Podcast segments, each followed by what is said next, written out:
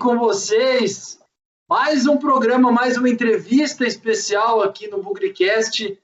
Hoje vamos trazer um convidado muito especial para falar sobre as suas experiências como bugrino, sobre a sua trajetória como torcedor, mais uma pessoa bastante conhecida aí do dia a dia do campineiro, envolvido aí não no lado esportivo, do lado pessoal, eu tenho certeza que ele é super envolvido com o esporte.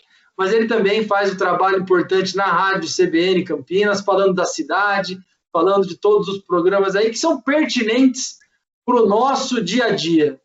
Já tivemos aqui no último programa o Adriano Francino, lá da Rádio Educadora, contando um pouco das suas histórias como bugrino. E hoje a gente traz aqui o Flávio Paradela, da CBN Campinas, e para quem conhece das redes sociais, o Xandson. Mas ele vai contar para a gente também da onde vem esse apelido, arroba Xandson com X. Flávio, muito obrigado aí pela sua presença. Estou muito contente aqui de trocar alguns minutos, algumas palavras contigo, é, falar um pouco de Guarani, falar um pouco da sua experiência como torcedor e também conhecer um pouco mais do seu trabalho. Muito obrigado aí pelo seu tempo. A gente está muito feliz de ter você aqui.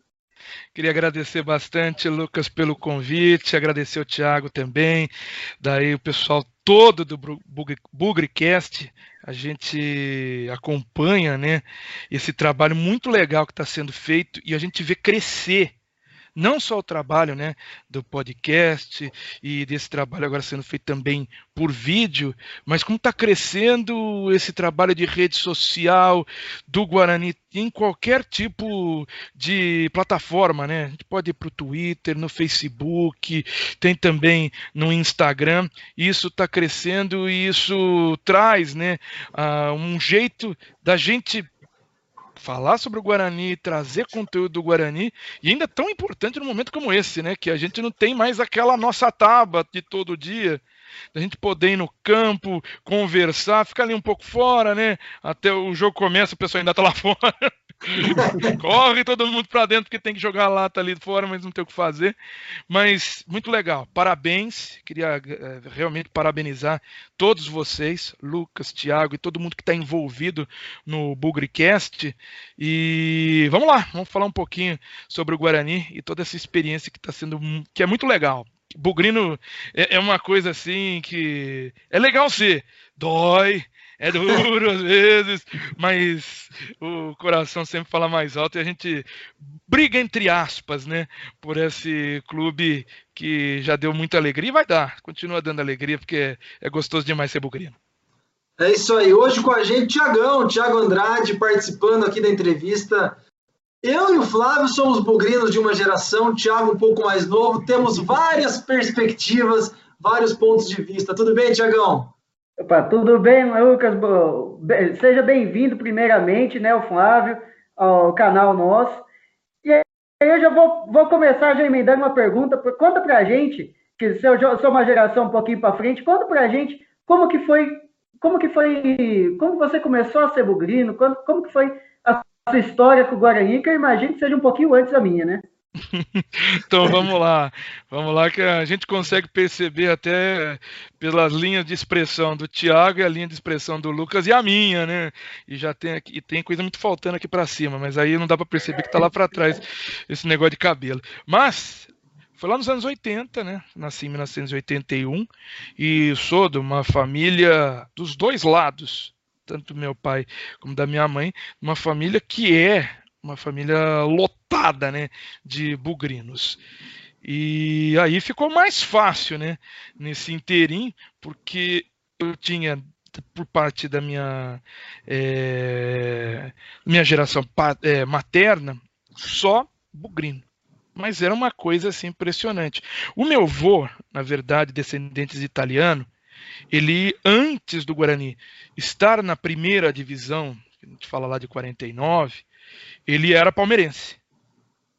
Assim que o Guarani integrou a primeira divisão, passou a ser bugrino, torcendo por um time da cidade. A minha avó não, minha avó já vindo de uma, de uma de portugueses, né? Aí sim, uma família já com oito irmãos, acho que oito irmãos, sete bugrinos, um ponte pretano. Acontece, mas assim, era um negócio impressionante. Da minha parte aí paterna, né, o meu vô, esse jogou no Guarani. Opa, o meu também, hein? Agora eu tô curioso. Ele chegou, jogou no Guarani naquelas épocas que é, o futebol amador do Guarani. Ele saiu antes do acesso. Saiu antes do acesso. Segundo, tem aqui as imagens dele, é sensacional ver as fotos. Jogou pelo Cruzeiro aqui de Campinas, jogou pelo Guarani, jogou pelo, pela equipe de Bocha do Guarani também. Então tem toda uma, uma ligação. E assim foi também minha avó bugrina, mas não atuante. A minha outra avó, essa aí, era sensacional. Essa já era aquela portuguesa que brigava com o rádio e estava acompanhando. Eu sei que o primeiro derby do Lucas foi um jogo lá em 92 com gol de Tiba. 93. Esse, 93, gol de Tiba 1 a 0. Esse jogo eu lembro muito, me está marcado na minha cabeça. Eu não fui nesse jogo. Mas eu, eu lembro de acompanhar com a minha avó no rádio lá na Copa dela, na casa dela, e a gente acompanhando esse jogo. Era um dia fechado como hoje, né? Isso, um isso. Dia até chuvoso, e a gente na Copa, aquele bem fechado, a gente não ligou nem a luz, nada, de tanto tempo, mas a gente estava tão vidrado no jogo, e aquela, eu lembro muito bem daquela partida, daquela vitória, de ter acompanhado do lado dela. Meu avô, eu estava acompanhando na sala, num outro rádio. A gente estava ali, porque minha avó ela ficava louca. Ela não ia no campo, mas o que ela torcia para o Guarani era uma grandeza perto do meu avô. A minha outra avó já era mais calma, já era mais comedida, mas gostava também do Guarani. Então eu tenho essa. Eh, por gerações, né? Todos os meus avós torcendo para o Guarani. Minha mãe tinha essa torcida também pelo Guarani, apesar de ter conhecido ela pouco, né? Ela infelizmente faleceu lá em 84, mas o meu pai, bugrino, sempre foi bugrino, atuou como repórter de campo, foi jornalista esportivo aqui em Campinas e nunca escondeu que torcia para o Guarani. E era muito bem tratado lá na Ponte Preta. Era muito bem tratado lá na Ponte Preta, até lembrando da Conceição, que o tratava como o, o bugrino favorito dele dela. Então tinha essa. Então a gente tem essa geração de trabalhar no rádio, ter o jornalismo no sangue e o Guarani no sangue. Então eu cresci ouvindo o Guarani, cresci acompanhando o Guarani e lá por volta de 86 87, 86, não, mas 86, 88, eu comecei em alguns jogos, jogos mais tranquilos, aqueles às 4 horas da tarde no brinco. Aí eu já comecei aí com o meu avô, com meu avô e com o meu tio, também bugrinos. E aí sim, eu comecei a gostar mais do brinco de ouro e foi crescendo, né? Essa, essa paixão pelo Guarani. Então começa ali, nos anos 80, finalzinho dos anos 80 pequeno parênteses aqui para quem está acompanhando a gente, pai que o Flávio faz referência ao Walter Paradella, um fabuloso cronista esportivo de anos de contribuição aqui. E a minha pergunta é com relação a isso, Flávio, você criança, imagino que seu pai envolvido no futebol, é, como que era assim, o pai, me conta uma novidade, você tinha essa, essa relação, ele contava um segredo para você, a cabeça da criança imaginando, pô, ele tá lá conversando com os jogadores, como é que é para a criança estar tá num ambiente, óbvio, com o pai, né, com toda a paixão que existe, mas com esse futebol, com esse Guarani juntando tudo isso? Primeiro que dava um orgulho desgraçado, né? Era um orgulho sensacional de você acompanhar o seu pai fazendo aquela transmissão esportiva, você ligar o rádio e acompanhar. E quem é daquela geração, né, acompanhar a jornada esportiva era algo assim fabuloso, porque era uma equipe que não, acho que tinha aqui em dois carros para fazer é, o futebol. Tinha equipe de, de, apoio no estúdio, tinha equipe dentro. Eram dois repórteres é, no campo para cada equipe, tinha comentarista e era de uma riqueza. E cada cada rádio de Campinas tinha suas três, quatro equipes. Elas lutavam mesmo pela, pela audiência, pela maior audiência. Era impressionante. E aquilo, pô, meu pai faz parte disso, né? Pô, e o meu pai faz parte disso, está lá trazendo as informações do Guarani, está acompanhando, então a gente ficava assim, pô, o que está acontecendo lá? Como é que aquele jogador? Mesmo meu pai sempre foi muito comedido quanto a isso. Sempre foi um cara mais comedido. E. Mas assim, era muito legal. Era muito legal de acompanhar, você vê o crescimento. Meu pai já, naquela época, já era um cara bem mais experiente. Uhum. Quando eu, eu, comecei a acompanhar o, o esporte com ele, ele já estava já ele começou em 66, né? na Rádio Cultura. E assim foi durante um bom período, eu tô falando aí no final dos anos 80, então o cara já tinha uma larga experiência nisso. E o legal é que eles também estavam desenvolvendo novos talentos. Então, hoje a gente acompanha, por exemplo, um Jorge Vinícius, que foi do Sport TV, tá na TV Tati. Pô, começou aqui em Campinas com essa velha guarda na época aí, colocando esses caras para trazer, colocando um moleque, Moleque é. de 19 anos que estava indo na PUC fazendo futebol. Então isso é muito legal. Era muito bacana de acompanhar. Tinha jogos em casa quando fazia tubo. Meu pai sempre foi vidrado em tecnologia e eu lembro muito bem que a gente fazia jogos na sala. A gente morava, olha só que interessante, no bairro Ponte Preta. na Ricardo tinha bem em frente ali o colégio Dom Barreto particular. Sei, sei. E a sala era grande. Então o que, que eles faziam? Meu pai tinha lá a TV, aquela TV Telefunken, né? Antiga, já um tamanho, sei lá, para hoje. Hoje a gente fala de 50 polegadas, antes se tivesse 32 era muito.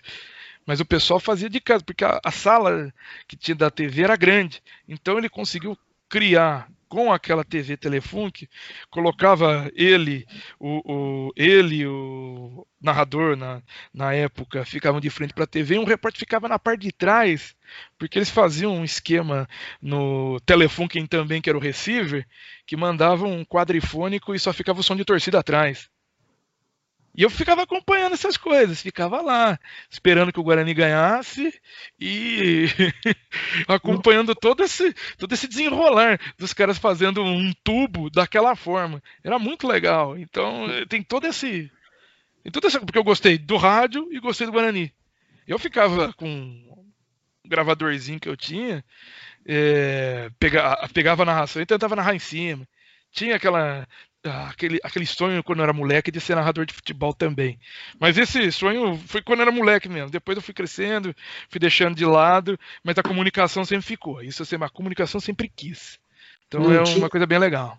Não tinha como não trabalhar em rádio, né? Com toda essa experiência desde criança e outras gerações, não tinha como trabalhar. Aí você falou uma coisa aí, ó, esperando o Guarani ganhar, né? Você ficava lá, criança, tal. Uma vitória que marcou assim a sua sua trajetória, pode ser na infância, pode ser na adolescência, pode ah. ser na ah. fase adulta, ou mais de uma também, assim, você fala, puxa, esse jogo aqui, às vezes nem é um grande jogo, mas às vezes tem um símbolo para você que você gosta de, de recordar também. Não, um jogo que me marcou foi um grande jogo, sim.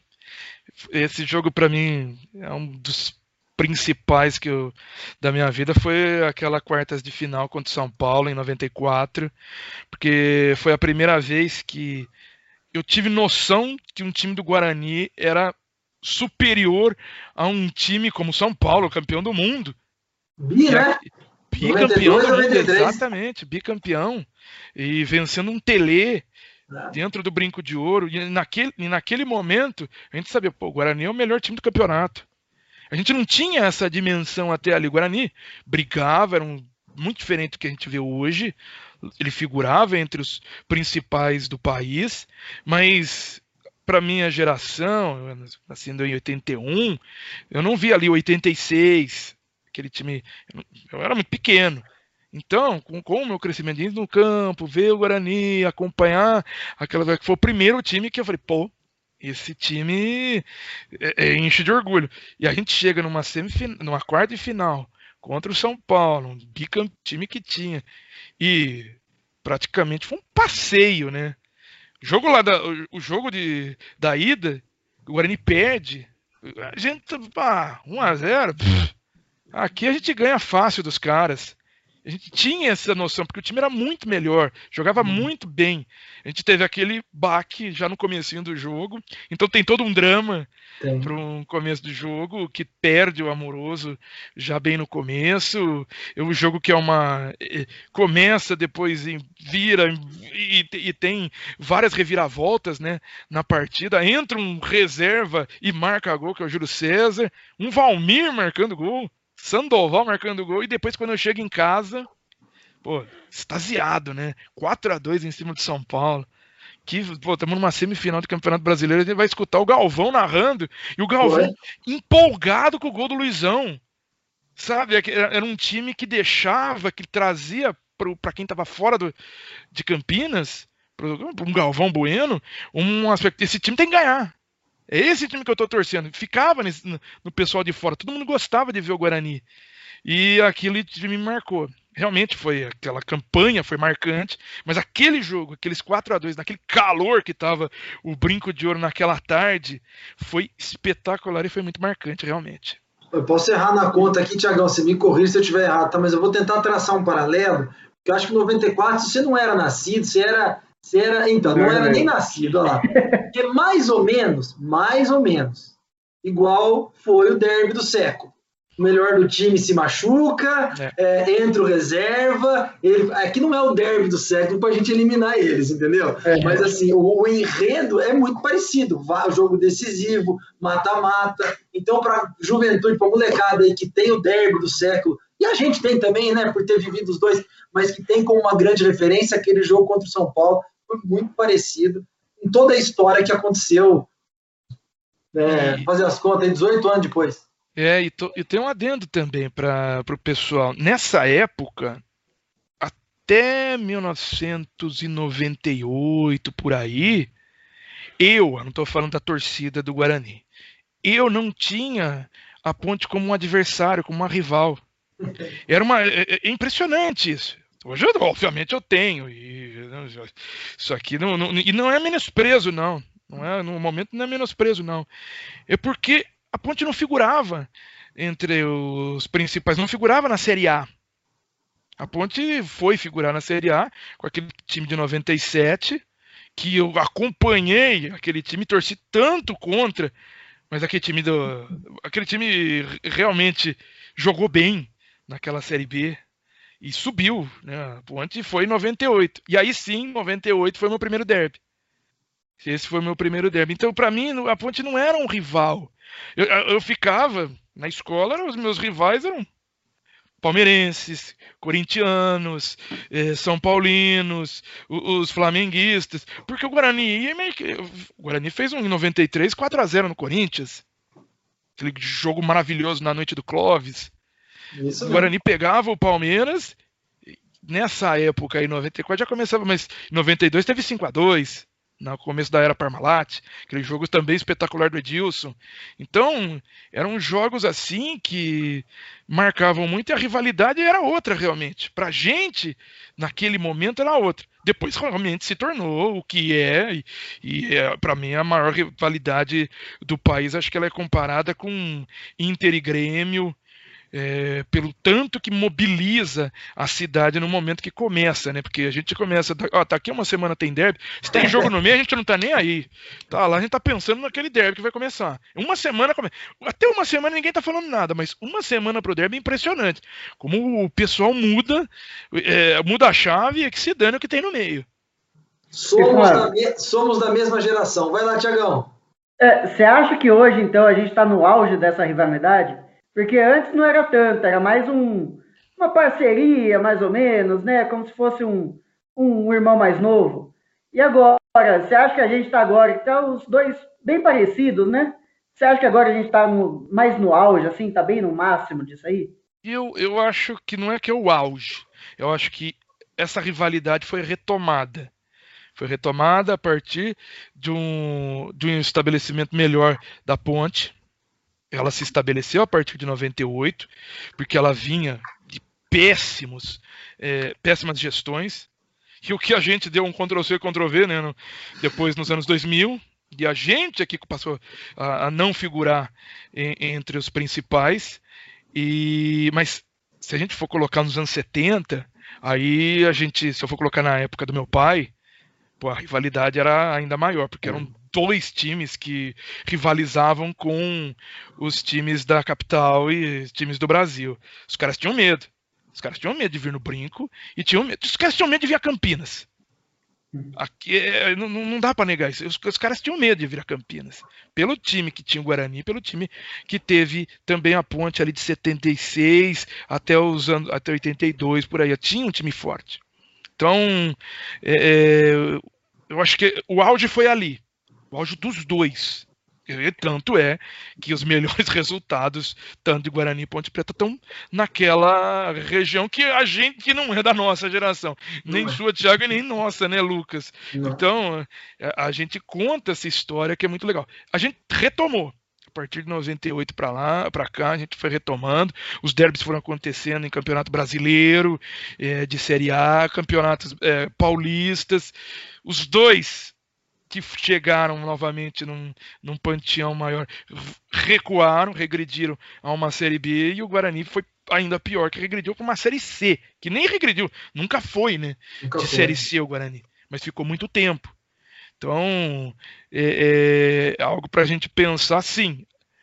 O nosso, a nossa rivalidade, ela volta a estar tá, assim na flor da pele. Mas acho que o auge foi lá nos anos 70, começo nos anos 80. Ô, ó, essa é uma pergunta que nem todo mundo gosta de lembrar. Fazer faz parte, né? A gente fala do grande jogo que nos marcou. E aí é fácil. A gente fica aqui três dias falando de jogos que nos marcaram positivamente. E aí você falou um pouco aí dessa situação recente do Guarani e tal. Algum jogo que te marcou negativamente? Você fala, puta, aquele dia. Vergonha de ser bugrino ninguém tem mas aquele dia fala, puta vida, onde meu time vai parar? Ou às vezes é, uma derrota muito dolorida, né? Eu pego o exemplo do meu pai, que é um cara bem tranquilo assim com o futebol, mas ele fala de 86, que não é a nossa geração, uma dor no coração, assim, porque por tudo que aconteceu no jogo, né? Então, assim, uma partida que você dá uma, dá uma chateação acontecendo e que talvez te chateie agora quando você lembrar. Ah, tem, assim, infelizmente, Várias. Felizmente é. várias. Algumas são de questões de o time era realmente melhor. Por exemplo, eu falei de uma, um jogo marcante para mim de vitória contra o São Paulo. Na sequência teve o jogo contra o Palmeiras. É. E mas você pega o Palmeiras daquele, daquele time lá, era rival, Edmundo, os caras tinham uma Roberto seleção. Carlos. Roberto Carlos, a coisa não era fácil ali. Mas o Guarani, mesmo sem o principal jogador do Brasil naquele momento, que era o Amoroso, fez um jogo muito bom na capital. Aqui já não foi tão bem, eu estava nesse jogo. Nesse jogo a gente tomou, foi, a gente foi totalmente é, dominado pelo Palmeiras e tanto é depois, o Palmeiras pegou o Corinthians e atropelou, né? Passou o trator por cima, uma tranquilidade para ser campeão brasileiro. E aqui eu falo, pô, que coisa, né? Perdeu o seu principal jogador, um cara que poderia ter mudado, sim. Ah, é um jogador só, mas é aquele cara que segura, né? E, que tá, e é um. E tá falando de um amoroso. Imagina o que o cara poderia ter feito contra um Palmeiras, que já tinha feito, com o que o Guarani jogou no, na primeira partida e depois tomou a virada, mas ia dar uma impressão melhor, ia ter mais é, volúpia no segundo jogo, e a gente podia, a gente vai, vai ter sempre e se? E se? Então, naquele, naquela segunda partida, ok, perdeu, mas pô, se a gente passa do Palmeiras, a gente ia ser campeão. Cara, a gente ia ser campeão. Aquele time do Corinthians não ia aguentar. O Guarani não ia. O Guarani era muito superior àquele time do Corinthians. E esse é um jogo que me marcou, mas não é um, uma, uma, um sentimento tão triste assim. Mas é, você ficava naquela expectativa. Agora, alguns rebaixamentos. É. Principalmente aquele rebaixamento no último jogo contra São Caetano, na Série B. Foi 2012.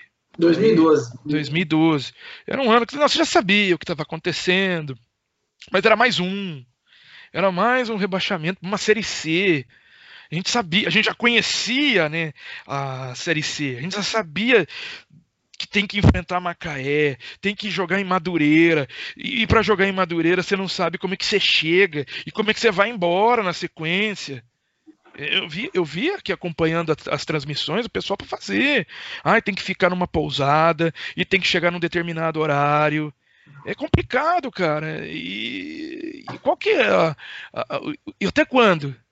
Porque vai ficar nessa gangorra, vai e volta. Já demorou para subir aquela vez.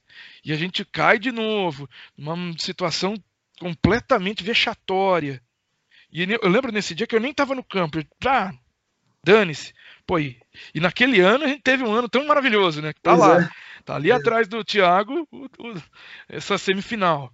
Foi exatamente Esse nesse ano. ano. Né? É, ano de 2012. E a gente termina 2012 naquela maneira melancólica, triste. Pô, nada deu certo. É, o Vadão continuava e as coisas um monte de golpe, jogador não joga, o Bruno Mendes não jogava no campeonato porque estava com expectativa de ser vendido, e vendeu depois, jogou um jogo e foi, já foi embora. Negócio assim, você falar, não vou, eu não vou mais no campo. E aí, realmente, naquele jogo eu não tava. Eu lembro que eu tava num churrasco na casa de um amigo meu, Bugrino também, locutor Edgar Martins. É, tá lá em Bauru agora. E a gente só acompanhando, a gente ah, perdeu. E assim, sabe aquele sentimento de, desculpa a palavra, mas foda-se? Mas a gente já estava esperando. E é um sentimento ruim. Esse é um jogo que me marca porque ficou esse sentimento péssimo de não ter uma, uma perspectiva num futuro. Então foi um jogo que me deixou hum, triste, bem amargurado. E vou guardar esse jogo por um bom tempo até que tem um outro que, né? Valeu, Guarani, que sempre arranja alguma coisa pra Tomara que demore Tomara bastante. que não. Tomara que não, mas é, é bom a gente já estar tá com, com, com, um pezinho lá para trás, que é sempre difícil. E adiciono também aquele 3x0 que a gente tomou em casa para o Atlético Sorocaba, em 2013, Nossa. seis meses depois. Ah, aí você começa 2013, já tem um derby. É. Como é que era? O Zé Teodoro, né? Técnico. Teodoro. Que time horroroso, gente. Que time horroroso aquele. Tomar gol de Ramírez do meio campo. Gente, é, é triste. E tinha um cara lá se matando pelo Guarani, o Fumagalli, né? É, esse no meio sim. daquele, no meio daquele turbilhão, o cara tá lá, o cara fez um golaço naquele jogo, empatou o jogo, mas o time era horroroso. E quando eu vejo alguns outros jogadores desse, desse time lá de 2013 é, ganhando que estão ganhando, é, Diogo, lateral lá, Cruzeiro, tá no Grêmio agora, passando o Palmeiras. Pô, péssimo, e o cara tá ganhando o que tá ganhando. O cara tem empresário bom, viu? Pelo amor de Deus. Tem uns Escuta, caras que a gente não entende. E, e, e, assim, acho que é uma pergunta que a gente faz com frequência aqui. Pô, você tem um histórico de Guarani gigantesco, família, só que também você é uma figura pública, né, cara? Você tá na CBN, você tá nas redes sociais, tá aqui conosco, tá demonstrando aí a sua história com o Guarani. Isso não te preocupa, cara? Assim, né? A gente sabe que existe aquela, aquele tabu, né? Tá certo que no seu lado você não trabalha com esporte, mas tem aquele tabu, né? O cara não pode falar o time que ele torce, porque senão isso pode dar algum tipo de prejuízo profissional, enfim, para a carreira do cara. Você leva isso numa boa, cara? Como é que é? Pelo visto, sim, né? Ah, eu levo numa boa, como eu disse, meu pai trabalhou muito tempo no jornalismo esportivo, era repórter de campo e nunca escondeu uh, o time que torcia. Acho que respeito por mais que tenha a zoação, tenha uma brincadeira, é, eu lógico, eu uso meu Twitter, faço lá quando perde, opa, coloco uma coisinha, né? Quando os irmãos uhum. perdem, coloco uma coisa, opa, aconteceu uma coisa engraçada lá, tal, essas coisas. Mas eu tenho amigos ponte-pretanos no Twitter. Essa é a conversa. Então, não é uma provocação, um desrespeito aos ponte-pretanos. Tanto é que a gente está falando aqui no Bugrecast eu não vou citar a app ou qualquer outro tipo de tom pejorativo. Não é um para mim não é. Por isso que pelo menos eu sempre tive respeito é, do, da audiência da CBN, que sabe muito bem que eu sou bugrino e posso até provocá-los em algum momento ali, uma brincadeira tal, mas sempre foi com respeito e transparência. Sabe, como você disse, eu não trabalho diretamente com o esporte. Mas, por muitas vezes, já tive que fazer. Já fiz o CBN Esportes Campinas, já fiz é, jornada esportiva, já fiz derby. Já fui repórter de derby. Que na verdade eu acompanhava a torcida. Então ficou fácil até, né? Que eu estava no meio dali de um, de um pessoal que eu já acompanhava. É, né? Então é. eu já ia ali subindo toda Monte Carmelo para ir até o Campo da Ponte. Mas eu ficava ali no meio da torcida. Eles só, só me acionavam quando é, no, antes, no, no intervalo e depois. E aí eu vou lembrar de uma história que é aquele derby do gol do primeiro minuto. Opa, de manhã. E, aquele gol do primeiro minuto do nosso. O, aquele gol quase no meio campo também. Como é que era o nome dele? Kaique, né, que fez? Kaique, ah, exato. Ah, tá, 1x0 do Kaique. Achei que você estava falando de manhã, que eles fizeram contra. Eu lembro. Ah, esse, esse eu acompanhei aqui, mas esse eu não fiz. Eu não fiz a partida. Mas do Kaique eu acompanhei. Eu estava acompanhando a torcida do Guarani, então me reuni ali em frente ao brinco e segui, né? Até o campo da ponte, lá na entrada. E aí eu fui trazendo como é que tá a segurança, o que está acontecendo. Olha, e assim, lógico, eu vi o negócio acontecer ali, o pessoal está aqui, a polícia mandou de voltar, então vai trazendo essas informações. Que eu não tenho esse áudio, ainda bem, mas se você acompanha o começo o intervalo e o fim, a, a voz deu uma alterada.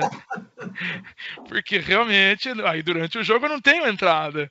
Eu não e, e um minuto de jogo já tô lá pulando junto com a galera. e a agonia daquele jogo que não acabava. Não é. acabava. E aí eu tava vendo o jogo, o, o, jogo, o pessoal lá do outro lado, e, a bola batendo na trave, dizendo, não, acaba com esse negócio. Mas foi bem, foi bem legal. Então, essa é uma passagem aí. E fazer o quê? Sempre torci, eu, eu torço, não escondo, respeito. Acho que mais o, o, respeito em si. E saber que o cara, quando manda alguma mensagem, por exemplo, numa rede social para mim, eu respondo na, numa boa. Sinceramente, eu nunca recebi nenhum, nenhum xingamento nenhum né, nada nada de, de, mais grave assim. Lógico se provoca, quando perde tem a provocação de volta. Eu vou fazer o quê? Eu, eu, eu vou aceitar ué. sorte sua não sorte sua que você não recebeu não? e aí Flávio você costuma também ir para o estádio? Como é que é a recepção da torcida com você assim que te acompanha na rádio? Eu, eu falo sinceramente já fui mais não por causa só da pandemia, lógico, óbvio. Mas uhum. antes disso, dessa loucura começar, eu sinceramente já fui mais. Esse ano de 2012 para mim foi divisor de águas, tá? Esse ano, até esse ano eu ia praticamente todo jogo. Todo jogo eu tava no brinco. Eu segui por muitos anos sendo sócio torcedor e sócio do clube. Estão pagando as duas, que a gente não tinha essa modalidade, né? Então eu era sócio, sócio do clube, não ia no, não ia no, no, no clube, pagava para porque eu tinha essa possibilidade, então eu ajudava o Guarani. E também tinha um camarote lá no Brinco. Tem o um camarote. Mas de 2012 para cá foi uma decepção muito grande. Naquele ano mesmo. Tudo que aconteceu, eu ia nesse jogo aí do Guarani, acho que esse, esse Guarani se eu não me engano, Guarani Ponte aí, essa semifinal foi o último jogo que eu fui com meu pai.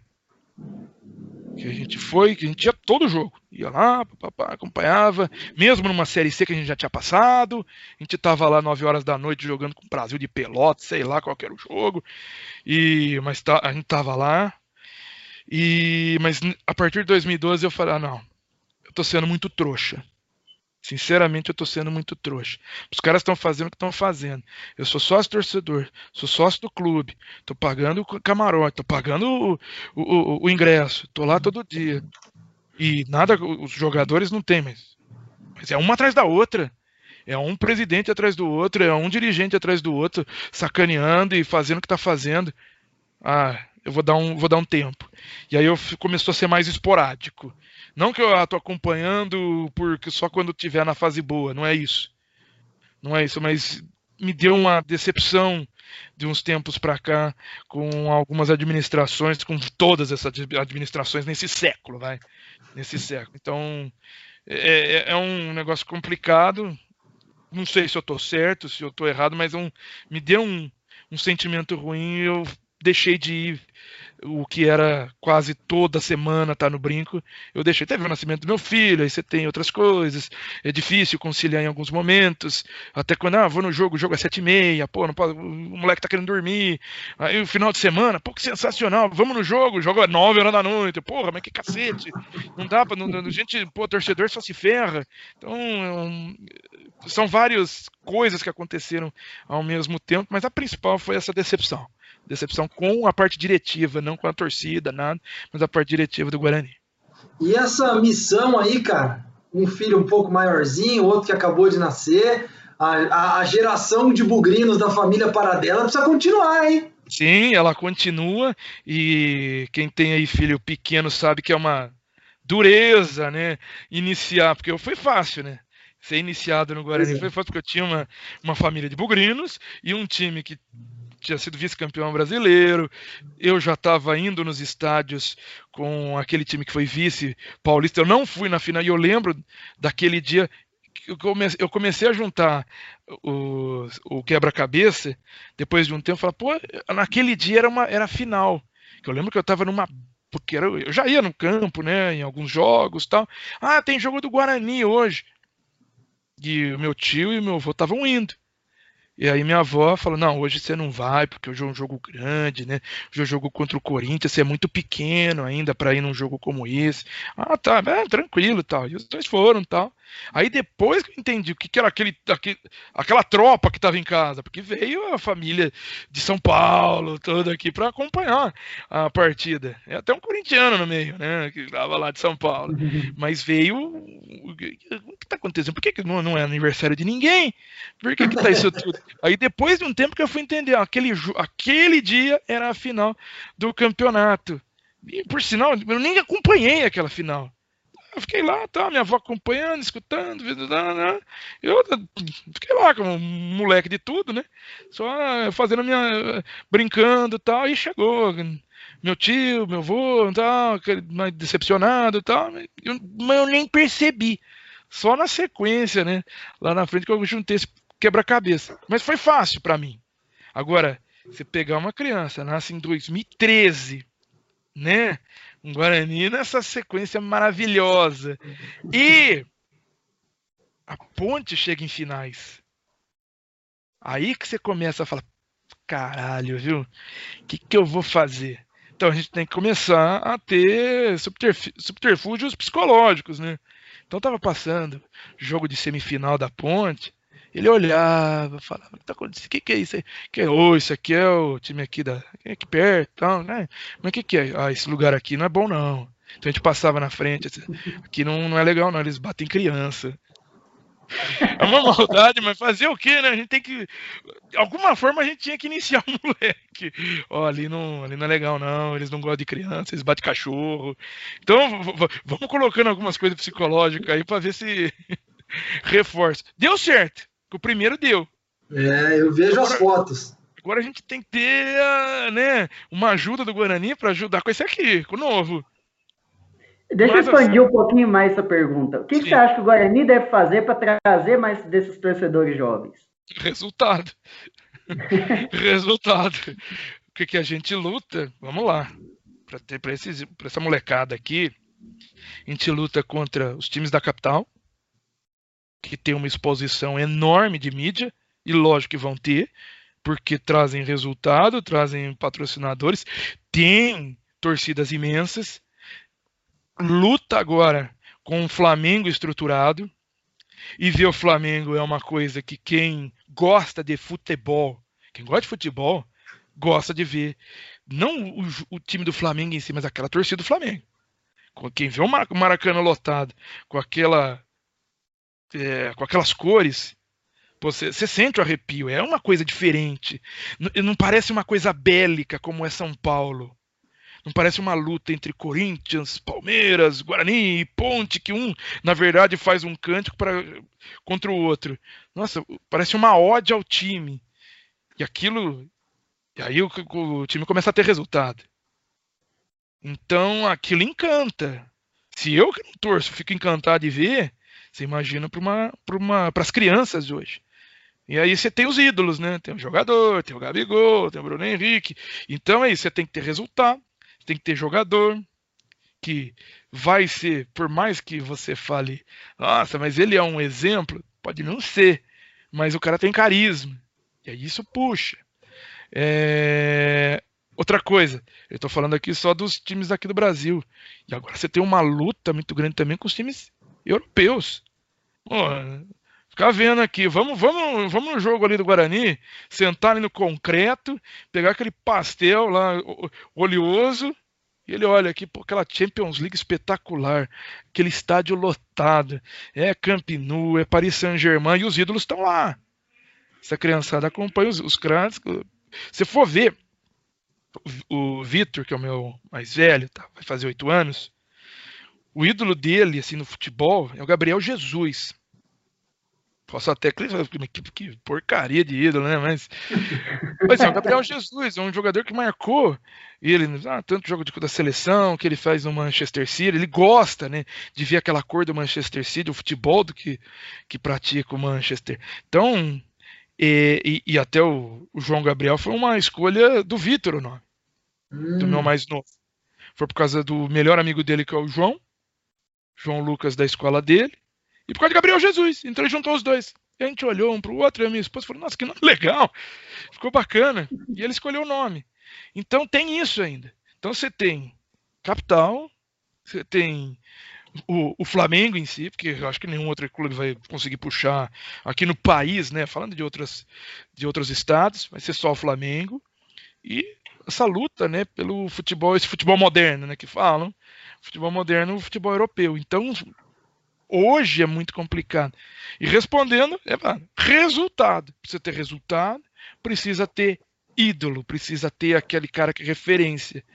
Eu lembro do, do, do Vitor cantando o nome do Fumagalli. Eu tenho guardado até hoje. Molequinho de tudo, 3, 4 anos, cantando Fumagalli, Fumagalli, Fumagalli. Isso faz diferença. Você tem uma referência, você tem um cara que é, enaltece o teu clube. Não é só uma instituição, é um ser humano ali, tem esse lado humano de dar o amor pelo clube. E isso faz a diferença no torcedor. Acho que todo mundo aqui tem um, um jogador que despertou isso na gente. Acho que o Lucas tem, o Thiago tem, e quem está acompanhando aqui é, esse vídeo tem esse jogador também. Eu tive. Para mim foi o Djalminha. Não amoroso, Djalminha. Para mim, esse cara, quando vestiu a, a, camisa do Guarani, foi outra coisa que. Foi uma sequência. Como é que você virou? Sequência, tal, tal, tal, resultados. E chega um cara como o Djalmin faz tudo que eu vi ele fazer com a camisa do Guarani. Jogou bola, hein? Meu Deus. Jogou bola demais. Jogou bola demais. a gente já entrou em, é, no Twitter em polêmicas vazias, né? Mas realmente, aquele trio espetacular do Guarani, que a gente sempre fala de Jalminha, Amoroso e Luizão, foram seis jogos apenas, né, Lucas? Foi, foi. E assim, o trio espetacular realmente do Guarani é Luizão, Amoroso e Edu Lima. Do Lima jogou muita bola. Edu Lima, a gente fala do Edilson lá de 92, mas o Edu Lima já vem com trabalhos prestados naquele time e vai numa sequência o cara jogou muita bola e a gente não cita tanto esse cara.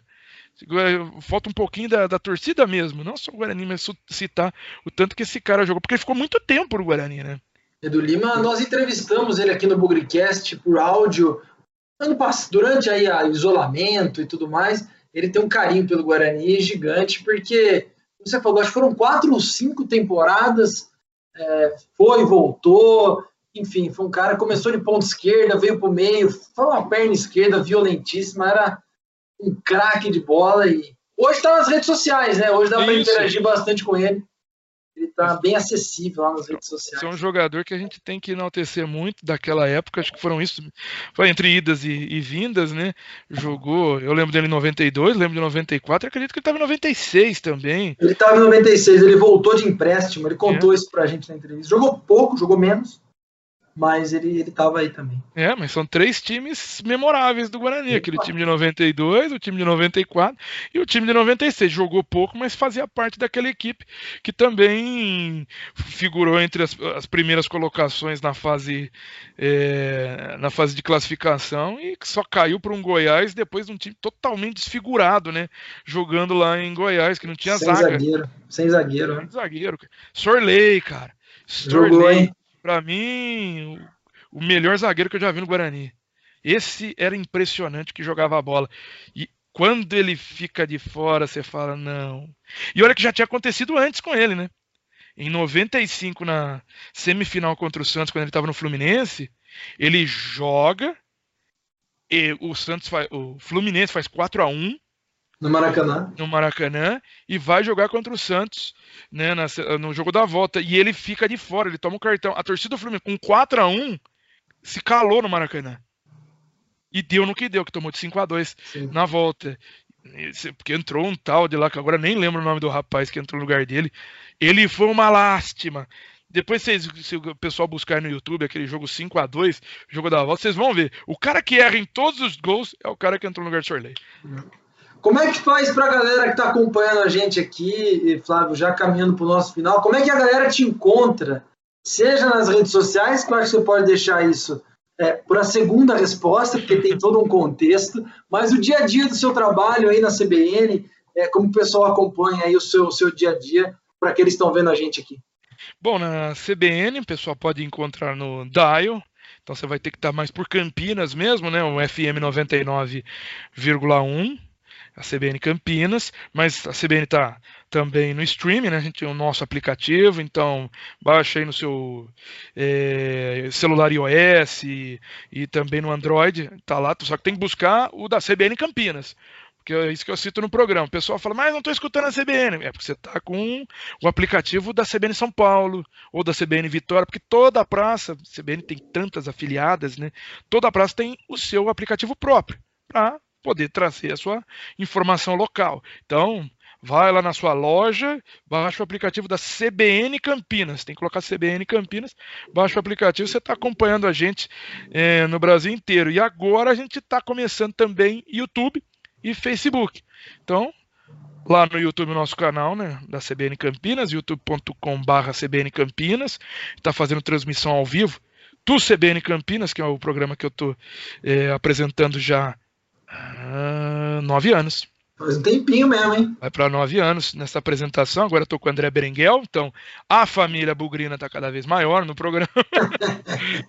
então a gente está lá das nove e meia às onze e meia com essa transmissão no Dial, no aplicativo, no streaming do site da CBN Campinas, ou no YouTube nessa transmissão todo dia e também pelo Facebook nosso canal no Facebook, procura lá a CBN Campinas no Facebook, curta a página e segue acompanhando o que a gente fala, acompanha todo o nosso material de jornalismo e também essas transmissões dos nossos programas locais. Então, CBN Campinas é das 9h30 às 11h30, trazendo as informações de Campinas e região.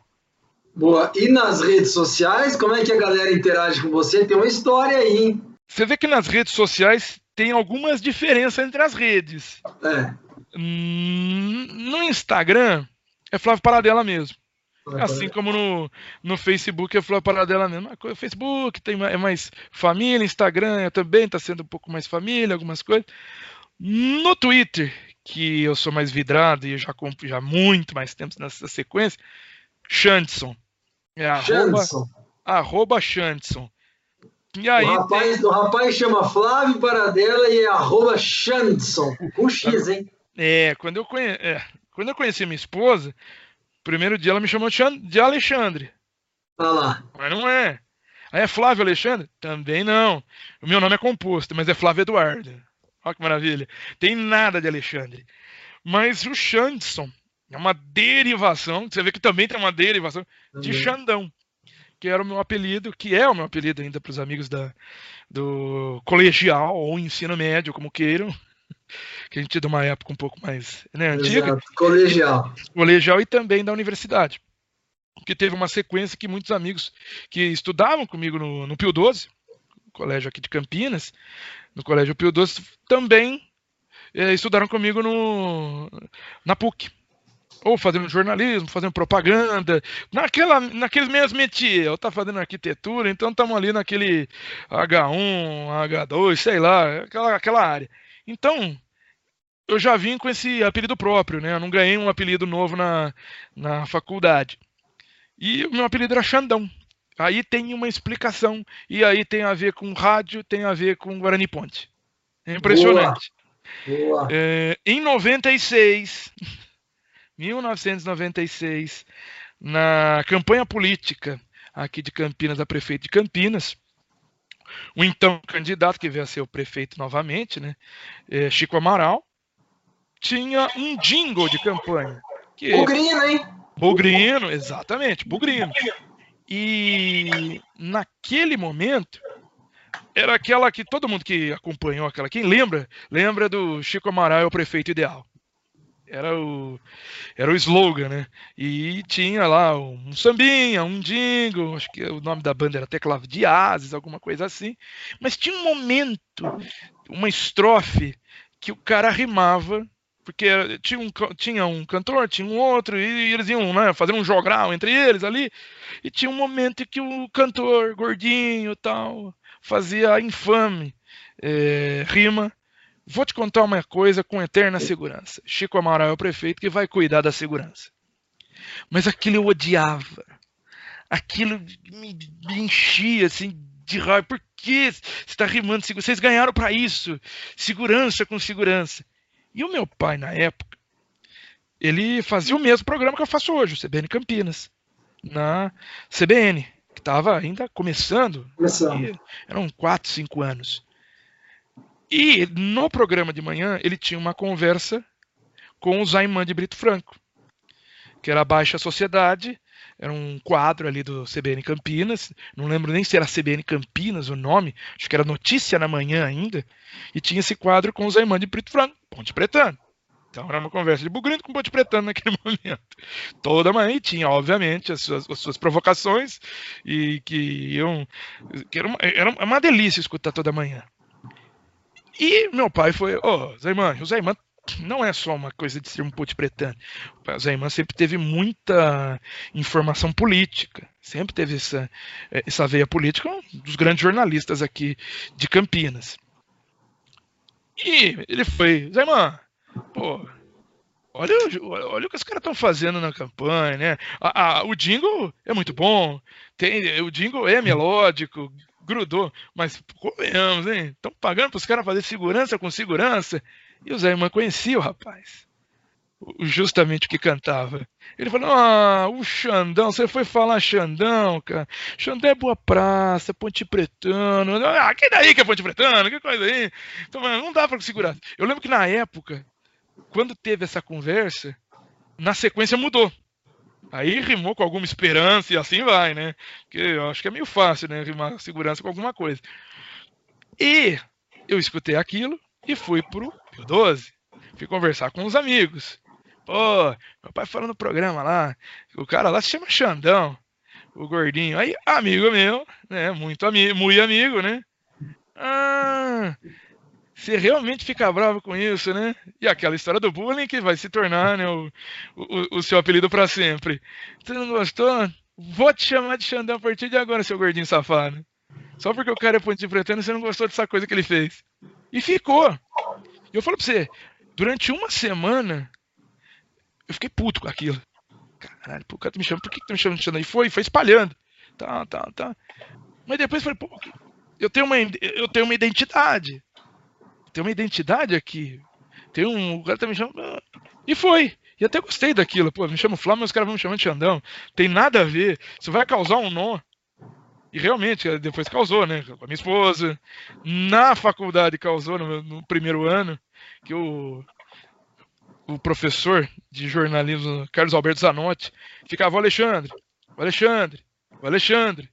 E eu nem dava a bola. Puta cara arrogante, né? Que porra é essa? Até que eu, o nome dele não é Alexandre, não. É só apelido. O nome dele é Flávio. Eu, oi? então teve, tem toda essa junção de jornalismo, rádio, Guarani, ponte, eleição, tudo que eu gosto, vai Só tirando a ponte ali, não, isso aí. Não, isso aí, esse, não dá, não. pula. Mas o resto, sim. Então, é, tem essa, essa curiosidade. Boa. Flávio, eu queria agradecer. Flávio, Xandson, Xandão, queria agradecer a sua presença. Acho que, putz, bate-papo super legal, descontraído, muita história pessoal, muita história de Guarani.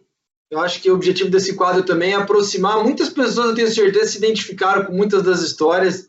É, como eu te falei, também tem um avô que jogou no Guarani. O derby do século também foi, se não foi o último, foi um dos últimos jogos que eu fui com meu pai, que também deixou de ir desde 2012. Eu, tenho, sou, eu sou dois anos mais novo que você. Vivemos muitas histórias. Tiagão, a geração mais nova, vai acompanhando aí. Acho que tem muita coisa para a gente falar.